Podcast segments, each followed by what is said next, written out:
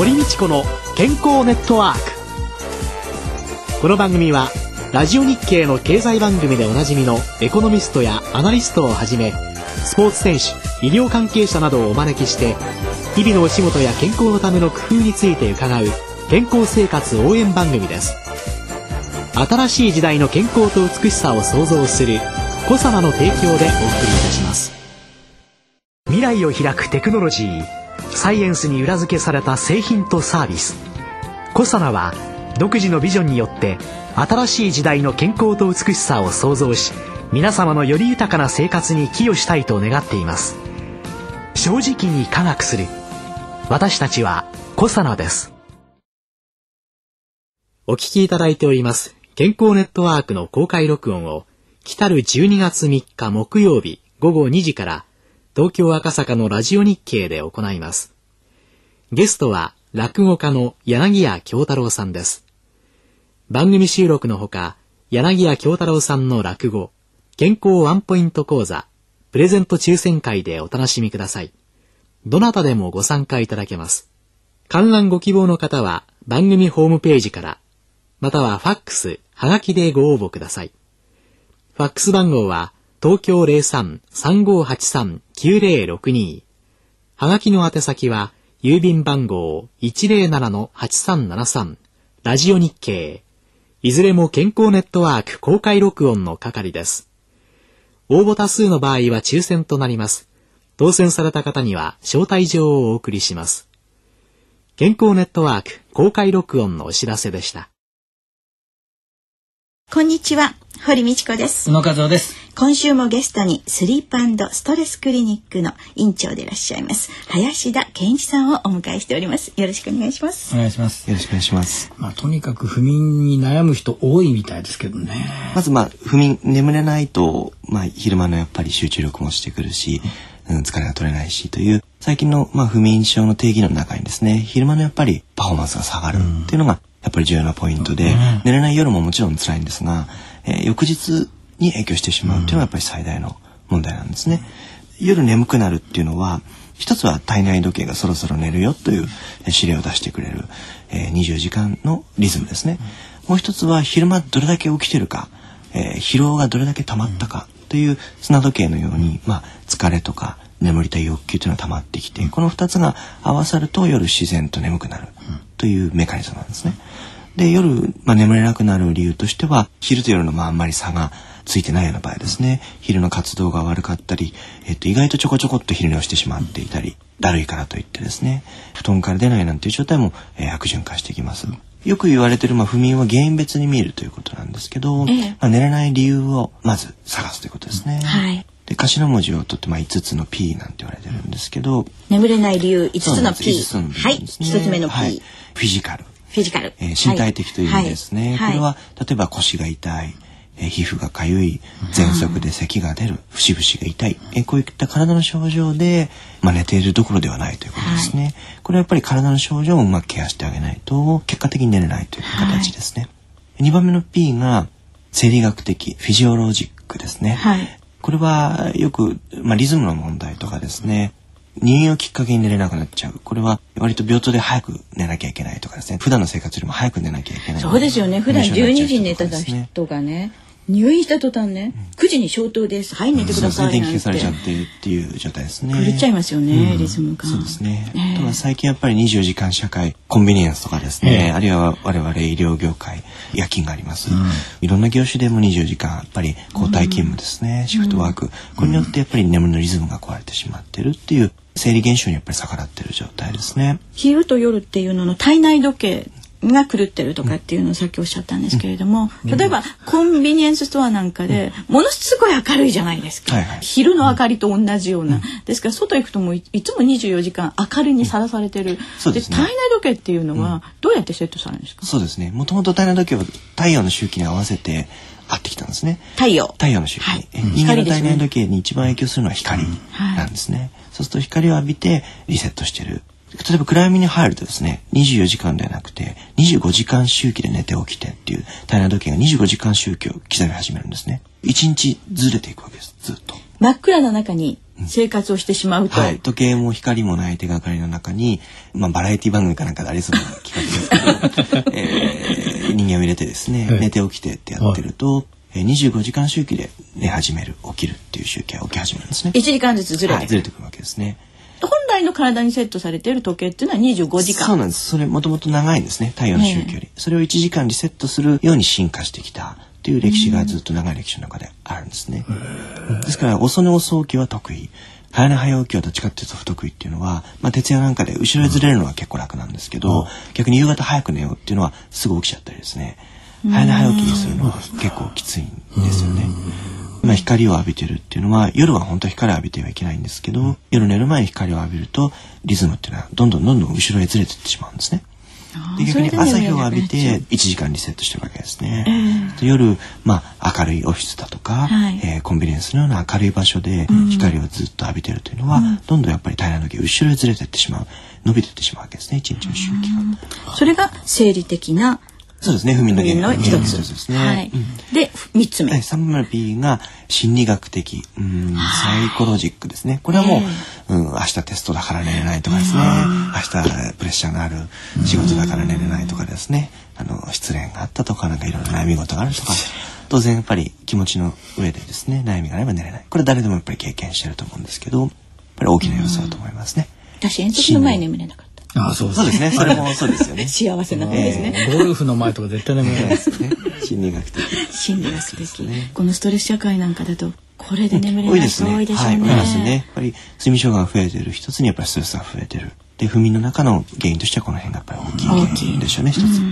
で4つ目。4つ目は、えー、もうちょっとシリアスな精神学的な何かやっぱり疾患に伴ってないか、えー、やっぱり最近うつの方ですね、はい、あるいは不安障害。非常にそのメンタルに関する状態が非常に幅広くあるいは非常に発生率が増えてるわけですね。でほぼ必発と言っていいほどうつ病なんかにやっぱり不眠の問題睡眠の問題が出てきます。不眠が前兆で実はうつが隠れていないかあるいは不眠が長引くとうつへ移行していくんではないか、うん、こういうような研究成果も出てきてますんで、うん、と不眠とやっぱりうつをしっかり関係性を見極める必要が早期発見早期治療にうつのですね、うん、えー、ポイントになってます、うん、その他やっぱ不安障害なんかも非常に増えてます。そういう意味では不眠症っていうのは一つメンタルのですね大事なバロメーターになってる可能性があるということですね。そして最後5つ目の P は、5つ目の P は、えっと、薬理学的ファーマコロジックとァーマコロジカルっていうところですね。えー、えっと、お薬が原因あるいは薬理作用が原因。でこれ、はいはいはい、あのもちろんお薬いろいろあるんですけど、逆に多いのはですねやっぱりアルコールもここに我々含めてるんですね。アルコールも？アルコールまあそういう作用物質として一つここに入れてるんですけども、はい、お酒は睡眠にとってはほとんど良くないんですね。そうほとんど良くないんです。これ、ここ先生、ぜひ強調してくださいよって。皆さんね、睡眠薬飲むより、アルコールで寝た方がいいんじゃないかって思ってる人、結構いらっしゃいますよね。そうですね。あの我々医療業界の中にもそういう人まだいっぱい多くて、ね、医療業界にもいらっしゃる。はい。あの酒は日本人は酒はには甘い文化なんですけど、そうですね。睡眠薬はどっちかというとちょっと悪の根源的な見方をする、なぜか風潮があってですね、これは改めていかなきゃいけないと思ってるんですが、アルコールは確かに深酒すると鎮静効果がその時はありますので、まあ、バタン級で。寝入りだけいいので、えー、あるいは多少リラックスしたりとい。う効果がありますから、まあ、酒を飲んで寝るっていうのは確かに寝つきの部分で一見いいような感じがするんですね。えー、ところがアルコールは必ず45時間で冷めてきます。血中濃度といって体の中でアルコールが薄れてくるわけですね、うん。はい、そうするとそれまで抑えていたものを、えリバウンドして起こしてくるわけです。そうすると、酒によって抑えていた例えばレム睡眠だったりですね、うん、質の悪い睡眠で抑えてるんですけどこれがレム睡眠を抑えられたものが出てこようとするあるいは質の悪い睡眠が続いている。アルコールが冷めてくるそのこと自体が覚醒作用といって起こそう起こそうという今度動きになってくるわけですね。寝かせたものが重しが取れるわけですからねそうすると途中で目が覚めてしまってそれっきり寝れないという状態ですね。質の悪い睡眠で途中で目が覚めてしまう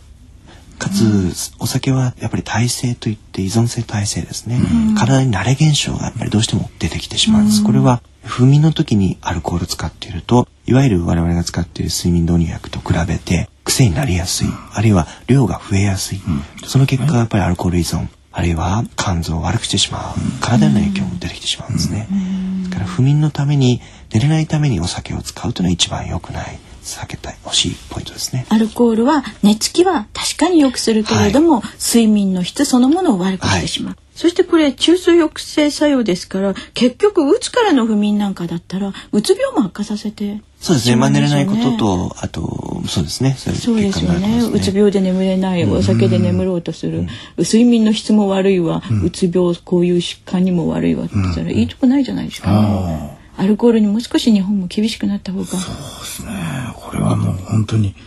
びっくりしました。そうですね。薬薬の腸の一つのね、メリットが、この寝つきが良くなって、睡眠に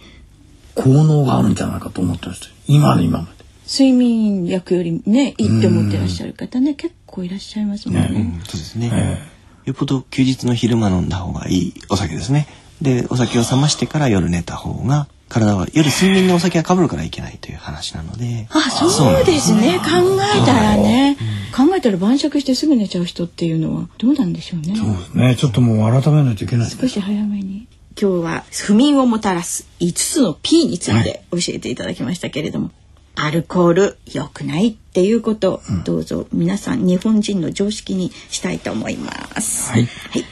今週のゲストはスリープストレスクリニック院長の林田健一さんでした。来週もよろしくお願いします。ありがとうございました。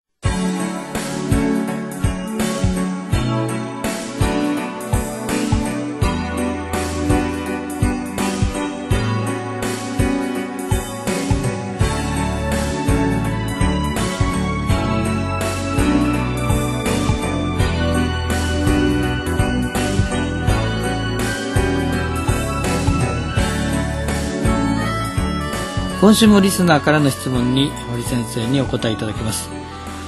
膝が痛いんです。悩まされて骨密度が上がりません。改善できるのでしょうか。というご質問でございます。年取ってくるとね結構女性で膝の痛い人っていらっしゃいますよね、うんはい、これやっぱりグルコサミンだとかね軟骨。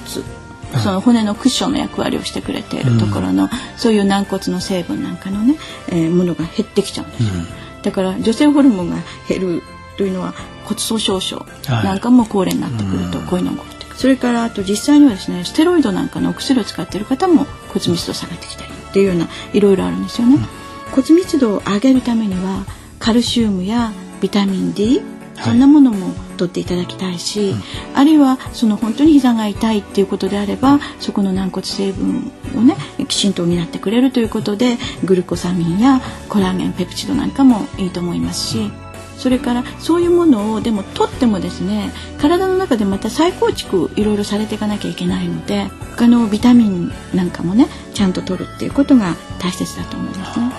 だから結局本当に年取ってくるとねいろんなものが減ってくるんですよね。でただですねそれがその年取って減ってくるっていうのとね、もう一つあの私一般の方に本当に知っていただきたいのはねお薬を飲むことによってその何かの治療の目的に使ったことがですねそれがそのお薬の副作用で実は生体の中で作られているものが減っていくっていうのがあるんですね、うん、だからコレステロールが上がってくると、コレステロールを作らなくする薬、うん、ところがそれはコレステロールを作らなくするだけではなくって高級点も作らなくする。そうすると高級点が不足した状態になってくるわけですね。そこになおかつ生理変化加齢によって年を取ったことによって高級点が減ってきているところにもって減ってきてしまう、あるいはビタミン D なんかも普通は体の皮膚で合成をしたりしてるんですけれども、まあ、そういうものも加齢とともにですね合成能が低下をしてきている。それからカルシウムなんかをいっぱい取っててもカルシウムの吸収を抑えてしまうようなそんな薬もある。実際にはこの膝の痛みに悩まされている方コラーゲンとかグルコサミンとか、そんなものをお取りになるといいですよって申し上げるわけでありますけれども実際に飲んでらっしゃる薬は他にどんなものがあるんだろうかあるいは普通のお食事はどんな食事をされているんだろうかその中で不足している栄養素は一体どんなものがあるんだろうかそれらを全般に見て補っていくっていうことが実は本当は必要でものすごく短絡的に診断をしてしまって、うん、これだからこうだっていうような形でね、補うっていうんじゃなくってサプリメントの王道っていうんですかね。を行くには自分の食生活日常生活さまざまなものをきちんと見据えて何が不足しているか。ですから私なんかだったら本当にスタチン系がねコレステロールを下げるお薬。これがもうほとんど主流ですからね。それを飲んでらっしゃる方には高級店を絶対にお勧めしてみたいと思うしそれから膝の痛みっていうのをに悩んでらっしゃる方っていうのはやっぱりあの食事ではなかなか取りにくいもの、必要なものっていうのを補うというので、まあ、グルコサミンなんかちょっとお試しになってみてもいいんじゃないでしょうかね。はい番組サイトのサプリメント商品情報もぜひ皆さん参考になさっていただきたいと思います来週もスリープストレスクリニック院長の林田健一さんをゲストにお迎えしましてお送りします。お相手は堀道子と野和夫でした。それではまた来週ごきげんよう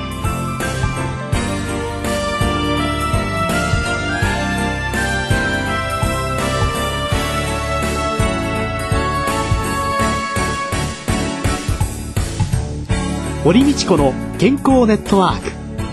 健康と美容についてもっと詳しく知りたい方はぜひコサナのサイトへ検索で「コサナ」カタカナで「コサナ」と入力してくださいこの番組は新しい時代の健康と美しさを創造するコサナの提供でお送りいたしました。